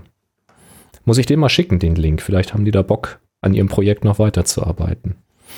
Ja, das Problem ist ja nicht im, ist ja, ist ja, äh, sind die Datasets ganz oft, ja. Immer, ja. Mhm. Mhm. Nun gut, also auf jeden Fall gibt es da jetzt ein neues großes Dataset. Und das ich glaube, wir hatten das Beispiel schon mal genannt. Ganz in den Anfangszeiten dieser künstlichen Intelligenz und Machine Learning, dass da was die Army oder die Bundeswehr ähm, trainieren wollte, aus Luftaufnahmen zu erkennen, wo getarnte Fahrzeuge stehen, damit man nicht selber die Bilder analysieren muss, sondern mhm. das automatisiert finden kann. Und dann haben sie halt Luftaufnahmen, die sie hatten, genommen, um das System zu trainieren. Und das System hat hinterher zweifelsfrei äh, ermitteln können, was ein Herbstbild ist und was kein Herbstbild, also zum Beispiel ein Sommer- oder ein Winterbild ist. Weil nämlich die ganzen Fotos, wo die getarnten Fahrzeuge im Gebüsch standen, natürlich alles Manöverbilder waren, die so irgendwie im Herbst stattgefunden haben. Und da, wo keine Fahrzeuge standen, das waren halt keine Herbstfotos. Und äh, super, ja, super. Hat das Exakt System prompt das, das Falsche gelernt. Ja, klar. Äh, gut. Kommen wir zu was ganz anderem. Kommen wir was, zu etwas völlig anderem. Happy Shooting, der Fotopodcast. Werbung. Ja, wie werden wir unterstützt? Von enjoycamera.com. Da sind die mit dem Fotozubehör. Mit dem Gutschein Happy Shooting 2020 bekommt ihr äh, natürlich 5% auf jede Bestellung, egal was ihr da bestellt. Und äh, wir haben heute mal was anderes. Normalerweise kriegen wir Gadgets geschickt. Ja, und die testen wir hier. Äh, heute machen wir was etwas anderes. Und vielleicht seid ihr gar nicht die richtige Zielgruppe dafür. Aber, weil ihr könnt das alles schon, aber Wer Vielleicht kennt ihr ja Leute, vielleicht kennt ihr ja Leute, die das brauchen können. Und zwar geht es zum einen um die Blickschule von Enjoy Camera. Ähm, das ist ja, äh, Enjoy Camera macht ja andere Dinge als äh, nur Sachen verkaufen.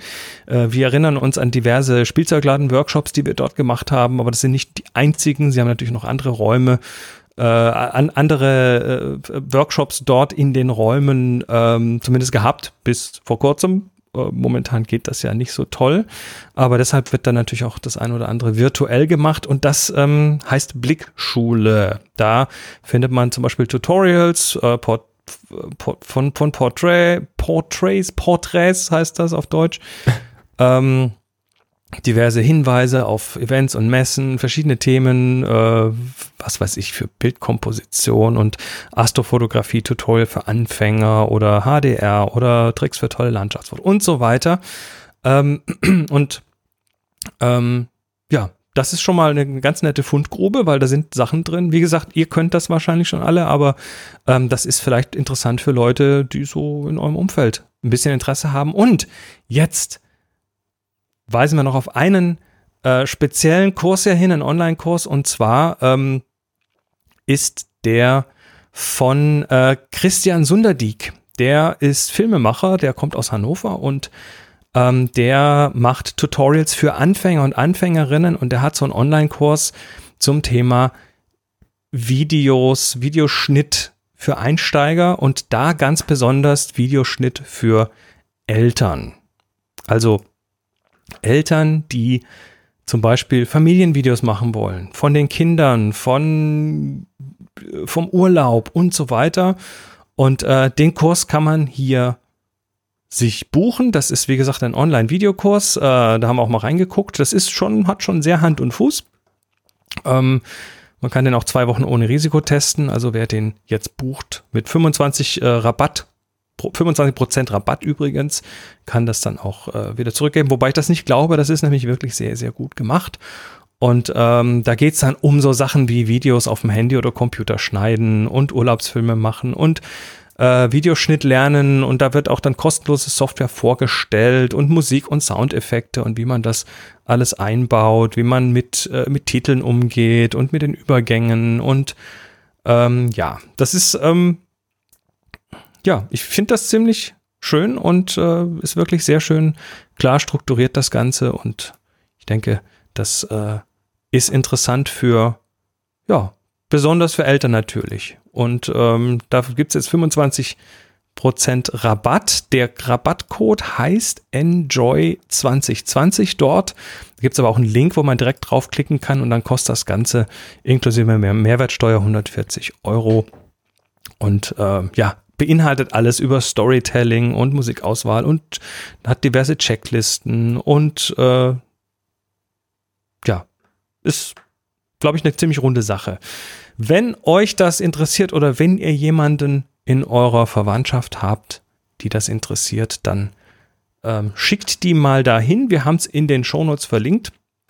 Und natürlich solltet ihr bei Enjoy Camera selber hängen bleiben und was bestellen, dann benutzt den Gutschein Happy Shooting 2020 für 5%. Ansonsten äh, empfehlen wir euch den, wie nennt man es, Online-Workshop, ich wollte gerade Web-Workshop sagen, den Online-Workshop von Christian Sunderdiek. Der Teleworkshop. Äh, mit Gutscheincode Enjoy 2020 und 25% Rabatt. Beides, auch die Blickschule verlinkt in den Shownotes und wir sagen herzlichen Dank für die Unterstützung. Auf jeden Fall. Ja, ja. Ja. The Blickschule. Dann äh, schauen wir doch mal in die Medien. Da hatte der Marco zum Beispiel gefragt, bei Slack. Ich kann mich erinnern, dass in mehreren Folgen im Zusammenhang mit der Entwicklung von Negativen über einen bestimmten Stab aus der Nahrungszubereitung gesprochen wurde, mit dem es gut möglich sei, die Temperatur zu steuern. Leider habe ich vergessen, wie das Ding heißt. Da würde ich mich über einen entsprechenden Hinweis und nochmal eine kurze Einschätzung dazu freuen. Wir sind beim Thema Temperatur halten, was man für Farbfilme sehr gut gebrauchen kann. Und Chris, Genau. von was für einem Stab ist hier die Rede? Na, wir reden von sous vide.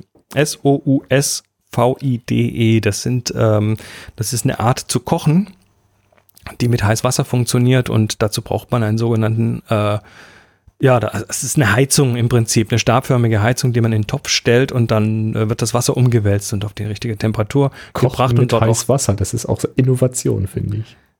Ja, es ist ganz neu. Ähm, und äh, das Wasser wird nicht nur aufgeheizt, sondern wird dort auch gehalten. Die sind jetzt mehr oder weniger präzise, also das sollte man vielleicht mit dem Thermometer einfach nochmal nachmessen, ob das auch stimmt, was da auf dem Display steht. Aber also unserer ist zum Beispiel irgendwie ein Grad zu heiß. Sagt mehr an. Naja, äh, auf jeden Fall ist das, äh, ist das das, was die Jungs in dem Korridor-Video, was ich da vorhin erwähnt habe, auch verwenden, so ein Sous-Vide-Stab. Ähm, ja, das äh, ist das Ding, das hat auch schon Kai bei den Klostergeistern verwendet. Also funktioniert.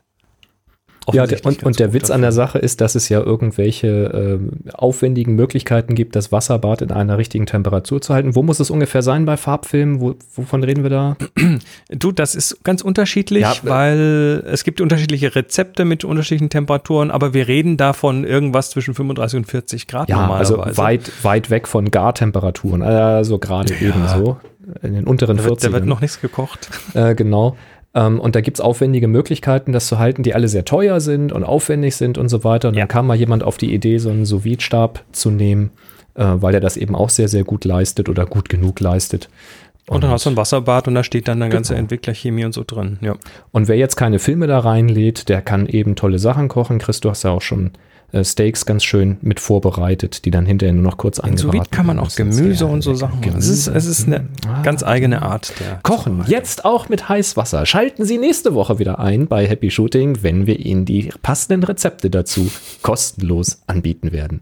Das müssen wir mal machen in der Austastlücke quasi. Kennst du das früher? Früher, also wenn wir Haben schon wir bei hier nicht. Alter sind. Wir haben keine Austastliste. Äh, beim WDR Computer Club lief immer, ich glaube, oben oder unten hat so ein bisschen Siehst geflimmert. das Alter wieder. Jetzt kommt das Alter wieder durch, Herr Nienke. Äh, kommen wir zu David. Der hat eine Frage zu einem Kugelpanorama. Kugelpanorama, beziehungsweise eher Little Planet. Ich habe hochkant mit 17 mm am Kleinbild einen ganzen 360-Grad-Schwenk gemacht. Für den- Hochkant. Ja, Ah ja, okay, äh, verstehe, ja. Hochkant, damit er auch oben und unten. Ne? Also die Kamera hochkant und dann seitwärts 360 Genau, Grad. 360 Grad. Äh, für den Eindruck eines schwebenden Kugelpanoramas reichte das bisher gut, aber wenn der Bereich unter dem Kamerastativ dann zu wenig vorhanden ist, Zenit ja genauso, aber wer braucht das schon wirklich? Außerdem beim Himmel hast du schnell retuschiert. Ähm, für Little Planet fehlt mir jetzt das Nadir-Bild, also nach unten. Äh, das Zentrum des Planeten ist radial symmetrisch, ähm, wie eine gefächerte Rosette. Wie macht ihr das? Freihand nochmal zwei Bilder nach vorn und hinten mit 45 Grad gekippter Linse ohne Stativ oder anders. Ähm, klebt das Panorama-Programm. Er benutzt den Microsoft Image Composer für nur für wirklich komplizierte Sachen den Hugin. Ähm, Stitcht das so ein Freiheitbild gut dazu. Ähm, also äh, ich kann dir sagen, ich habe das noch nicht gemacht in diesem Aufwand. Ich habe schon Kugelpanoramen gemacht und auch Little Planets und da habe ich einfach unten, wenn irgendwas im Weg war, habe ich es einfach retuschiert. Das hat bisher gereicht. Ich habe das aber schon gesehen von Leuten, die tatsächlich die Kamera vom Stativ nehmen, das Stativ wegnehmen und dann so am ausgestreckten Arm einfach ein Bild nach unten machen, damit sie das Material da drunter haben und dann wird das mit einer Bildbearbeitung halt darüber retuschiert. So habe ich das bisher gesehen. Ja, so habe ich das auch gesehen und ich glaube, die Software erwartet das teilweise sogar. Also äh, das ist aber nur Hörensagen. Ähm, ich habe da bisher aber auch relativ gute Ergebnisse gesehen und vielleicht musst du dann den Rest halt noch, vielleicht gibt es ein paar Artefakte, die du dann noch irgendwie wegstempeln musst, aber Wir hatten da, auch da einen. guckt ja eh niemand hin, weißt du, beim Kugelpanorama. Vielleicht kann unsere Schattenredaktion Manche machen dann Logo eine hin. Suche machen auf happyshooting.de. Wir hatten nämlich mal ein Spezial. Wir hatten einen Gast da, wo es um Panoramen ging. Das könnte sogar Mehrteiler gewesen sein. Auf alle Fälle eine ziemlich lange Folge. Und ich meine, da haben wir auch über solche Kugelpanoramen gesprochen und über diese Nadir-Bilder. Ähm, vielleicht findest du da die korrekte Antwort, weil da hat ein Profi mal erzählt, wie er das macht. Das wäre jetzt nochmal mein Tipp. Ja. Dann Zündab, Freunde auf Twitter, fragt, ich teste gerade das Lumin, äh, gerade Lumina als Lightroom Classic Plugin. In Lumina selbst habe ich noch das korrekte Aufnahmedatum als Info im Bild. Beim Zurückschreiben wird es auf das aktuelle Datum und Zeit gesetzt. Gibt es eine Möglichkeit, in dieser Kopie das ursprüngliche Datum zu erhalten? Hashtag HS-Frage. Also er hat äh, quasi Lightroom, da ist das Bild drin, dann öffnete er das im Lumina-Plugin. Lumina-Plugin macht irgendwas damit und ändert dann das Datum und die Zeit, wenn das Bild wieder von Lightroom in Lightroom landet, das bearbeitete Bild. Jetzt ist die Frage, welche Zeit wird da geändert? Das Aufnahmedatum? Das Bearbeitungsdatum? Exif, genau. Es gibt da mehrere Zeitfelder. Naja, und, und, es gibt noch ein Metadatenfeld Exif-Daten. Das gibt es auch noch. Das Exif-Datum im Bild drin. Also es gibt, es gibt vom Dateisystem mehrere Daten. Ne? Wann ist das das letzte Mal geöffnet worden? Wann ist das letzte Mal, wann ist es überhaupt erstellt worden? Wann und so weiter. Mhm. Ähm, das müsste man erstmal rausfinden. Da würde ich jetzt mal an den Support von Lumina schreiben und fragen, weil das soll ja vielleicht nicht so sein. Ja, also wenn es das Datum der letzten Bearbeitung oder sowas ist, dann ist es natürlich naheliegend, dass nach einer Bearbeitung dieses Datum geändert wird. Wenn jetzt aber in den EXIF-Daten das Aufnahmedatum geändert werden sollte, wenn, das, es, wenn es das ist, was du meinst, dann würde ich tatsächlich den Support mal anschreiben, wird das als Fehler einfach melden. Ne? Also auch als Entwickler, ich spreche da aus Erfahrung, greift man auch gerne mal auf das Falsche dieser Felder zu und dann hat man halt einen Bug in seinem Programm. Ist mir selbst schon passiert, nicht ja. jetzt in diesem Kontext, aber in einem anderen, weil es einfach so viele gibt. Durchaus möglich. Und dann fragt Markus noch eine Frage zur Aufgabe, ne? unsere Aufgaben, die wir hier immer vergeben. Ich konnte nirgends eine Info dazu finden. Muss das Foto zur Aufgabe aus diesem Zeitraum stammen oder darf man ins Archiv greifen? Gut, dass du fragst, Markus. Da kann Boris was dazu erzählen. Genau, haben wir auf dem Slack auch schon geklärt und inzwischen gibt es eine Ergänzung. Erstmal vorab, bei den Aufgaben geht es darum, ein neues Bild zu machen in diesem Zeitraum von zwei Wochen, in dem diese Aufgabe läuft. Das Datum sagen wir immer an. Ich sage aber eigentlich auch, also ich meine, bei jeder Aufgabe äh, macht ein neues Bild im Zeitraum zwischen und. Ähm, und es geht da gar nicht so sehr darum, irgendjemanden zu ärgern oder auszuschließen oder so sondern diese Aufgaben, die haben wir uns sehr früh bei Happy Shooting ausgedacht, der Chris und ich, ähm, nicht um eine ja, um ein, ein, ein Show and Tell zu haben, so wer macht die besten Bilder oder wer hatte die tollste Location in seinem Leben schon besucht und schaut mal, was ich von geiler Hecht ich bin oder so, sondern darum sollte es genau nicht gehen, sondern es sollte immer darum gehen, in einer kurzen Zeitspanne sich Gedanken zu machen und sich aufzuraffen, seinen inneren Schweinehund mal zu überwinden und mit einer Aufgabe, also mit einem Ziel im Kopf loszugehen, um dann kreativ tätig zu werden. Und natürlich besprechen wir die Umsetzung, die technische Umsetzung, die kreative Umsetzung, ne, die Idee dahinter und so weiter. Ähm, das ist natürlich Bestandteil, weil man kann natürlich einfach einen Schnappschuss machen, das wäre dann ein bisschen schwach. Oder man kann sich wirklich Gedanken gemacht haben, was aufgebaut haben. Aber es geht eben primär darum zu sagen, äh, werdet doch mal wieder kreativ tätig, macht mal wieder was. Und der Witz ist, wenn man mit einer neuen Aufgabe im Kopf loszieht, dann sieht man die Welt um sich herum plötzlich ganz anders.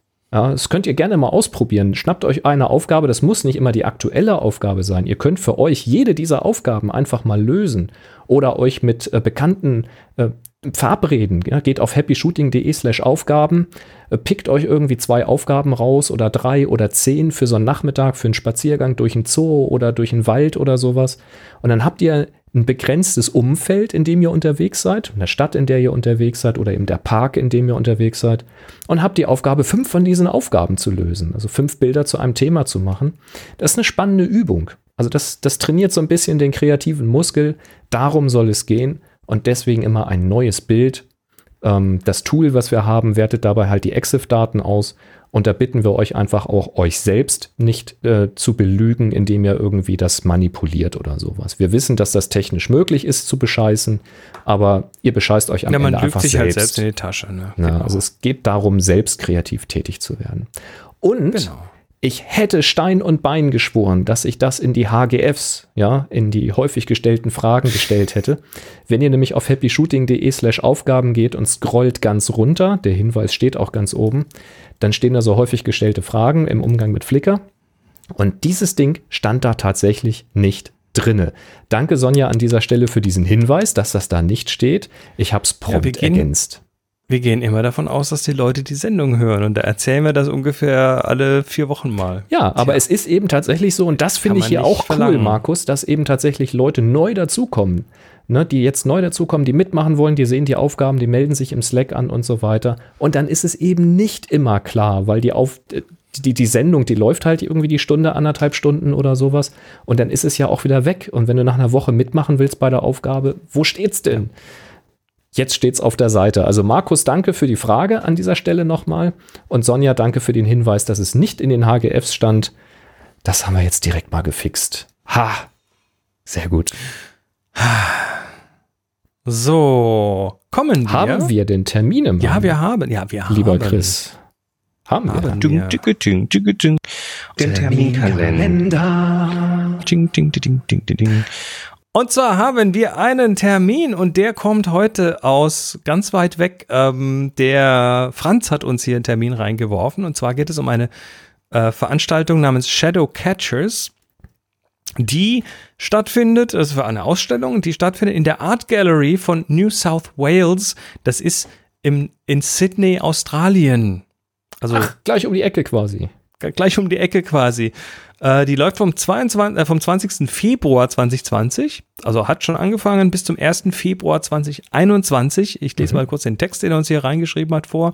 Shadows, Body Doubles and Mirrors at Play in Photography and the Moving Image. Shadow Catchers, part of the gallery's contemporary collection project series, investigates the way shadows, body doubles and mirrors hound our understanding of photography and the moving image. Also es geht um Sachen, die mit dem, ähm, mit dem Film, also mit Hollywood und so ähm, in Verbindung stehen und da Bilder äh, zum Thema Spiegel und, ähm, und Schatten und so weiter. Was er uns hier verlinkt hat, ist ein Blick in den, ja, das ist so eine Art Ausstellungskatalog. Also man kann sich da einige dieser Bilder online angucken und das sind tatsächlich echt interessante Sachen dabei. Also wirklich schöne Sachen. Ähm, vor allem für die, die jetzt vielleicht es nicht schaffen, nach Sydney äh, mal kurzfristig zu kommen. Also Mhm. Deshalb äh, verlinken wir das hier. Haben wir Ähm, Hörer in Sydney, die jetzt diese Folge quasi Na, den gehört Franz haben? zum Beispiel. Den Ja, Franz zum Beispiel. Vielleicht hat Franz ja in Sydney, vielleicht hat, hat Franz ja vor, in Sydney eine äh, Happy Shooting Expat-Gruppe Stammtisch zu, ich weiß es nicht, keine Ahnung. Ähm, ja. Ja. Also, auf nach Sydney. Ja, im Augenblick eher nicht, ne? Also jetzt extra hinfliegen würde ich jetzt nicht, so Nee. virustechnisch. Ähm, aber wenn ihr sowieso da seid, meine Güte, warum nicht, ne? Jo. So schaut's aus. Ja, äh, Kommen wir zu Hörer aus. Sydney, ja, meldet euch. Ja. Wir haben Hörer auf der ganzen Welt und das ist geil. Das ist, Das ist super. gut so. Ja, wir haben Also, eine neue. Aufgabe, ne, wo wir gerade bei Aufgaben waren. Ein neues Bild ist zu machen, ja, sei hier gleich schon mal vorneweg erwähnt. Und wir haben in der, oder während die Pre-Show lief, haben wir wieder eine Aufgabe wählen lassen aus drei Begriffen. Wurde gewählt vertikal. Juhu, vertikal. Äh, die Aufgabe heißt also vertikal und läuft vom 20.08. bis zum 3.09. Und das bedeutet, ihr macht im Zeitraum vom 20. August 2020 bis zum 3. September 2020 ein neues Foto zum guck mal, ich kann- Stichwort vertikal. Ich kann Boxen überlappen lassen. Ja, passt nicht mal rein da, genau. Also vertikal, das ist die Aufgabe. Das ladet ihr dann bei Flickr hoch, stellt es dort in die Happy Shooting Gruppe und vergebt den Tag HS Vertikal. HS Vertikal, ohne dieses Lattenzaun-Gedöns, einfach nur HS Vertikal. Ähm, ja, 20.08. bis 3.09. vertikal. Ich bin sehr gespannt und nein, David, äh, kein Video. Fotos. Wir wollen Fotos sehen. Ich weiß gar nicht, ob man bei Flickr Videos hochladen kann. Ah, ja, natürlich kann man das. Kann man das? Wir wollen aber Fotos, Ja. oder? Äh, ja, wir wollen. Ja, wir wollen Fotos. Wir wollen Fotos. Das muss ja Also auch kein nicht, vertikales Foto sein. Es muss ja nur der Begriff vertikal in irgendeiner Form von euch interpretiert werden. Ich bin auch gar nicht mehr klar, was die Beschränkungen waren für vertikales Video auf Flickr. Da gab es welche, aber wie die aussehen, genau. Keine Ahnung, weiß ich auch nicht. Weiß ich nicht. Ich bin jedenfalls sehr gespannt. Ähm, nächste Woche äh, werden wir dann den Gewinner der aktuellen Aufgabe ermitteln und so weiter und so fort. Das ist ja immer versetzt eine Woche. Sehr, sehr schön. Dann sagen wir an dieser Stelle erstmal, äh, macht mal hier Klick auf den Subscribe-Knopf und so und Glö Glöckchen und was da alles dazugehört. Ne? Das ist ganz wichtig. Ähm, dann kriegt ihr immer mit, wenn es hier was Neues gibt. Und wir sagen danke, dass ihr dabei wart. Wir freuen uns äh, immer, wenn ihr hier äh, auch live dabei seid. Das Live ist sowieso, das, äh, Das ich muss das immer Spaß, noch mal ja. dazu sagen, dass äh, wir haben am Anfang die Sendung ja nur konserventechnisch aufgenommen, dann haben wir irgendwann das mal mit dem Audio-Livestream probiert und das war schon irgendwie spannend, weil da halt plötzlich ein Rückkanal, ein direkter Rückkanal da ist und Mhm. das Ganze jetzt noch mit Video, ähm, das ist irgendwie, Es macht Laune, ja. macht echt, echt Es ist Laune. ein Und das scheiß geht aber nur, aber es macht echt Bock. Und das geht aber nur, weil ihr auch da seid und weil ihr auch mitmacht. Ja, Ansonsten wäre das nur halb so spannend für uns.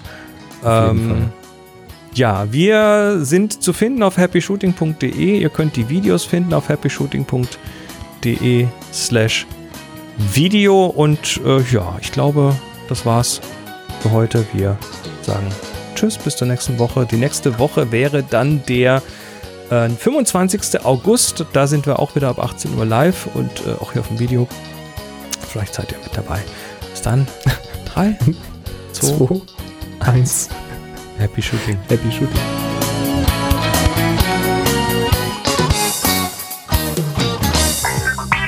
Sie hörten eine weitere Produktion von nsonic www.nsonic.de